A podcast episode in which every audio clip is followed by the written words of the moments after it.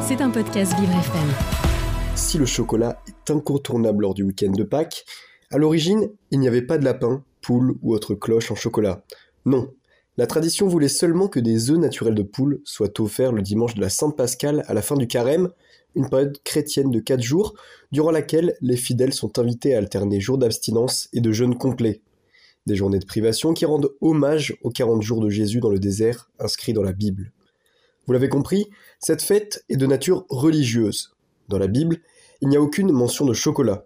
Ce dernier, si répandu aujourd'hui, n'a été associé à Pâques qu'à la suite d'une initiative commerciale, une idée lancée au XVIIIe siècle lors de l'essor du chocolat par des marchands alsaciens qui décident de remplir les œufs de cette gourmandise.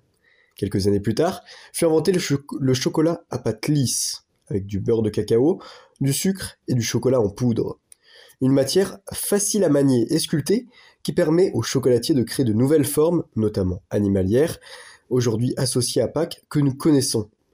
Alors la prochaine fois que vous vous rendrez dans votre jardin pour chercher des œufs, dites-vous bien qu'à la place de votre sucrerie, vous auriez pu trouver de quoi vous faire une omelette. Alors n'hésitez pas à faire chauffer la poêle, on ne sait jamais. C'était un podcast Vivre FM. Si vous avez apprécié ce programme, n'hésitez pas à vous abonner.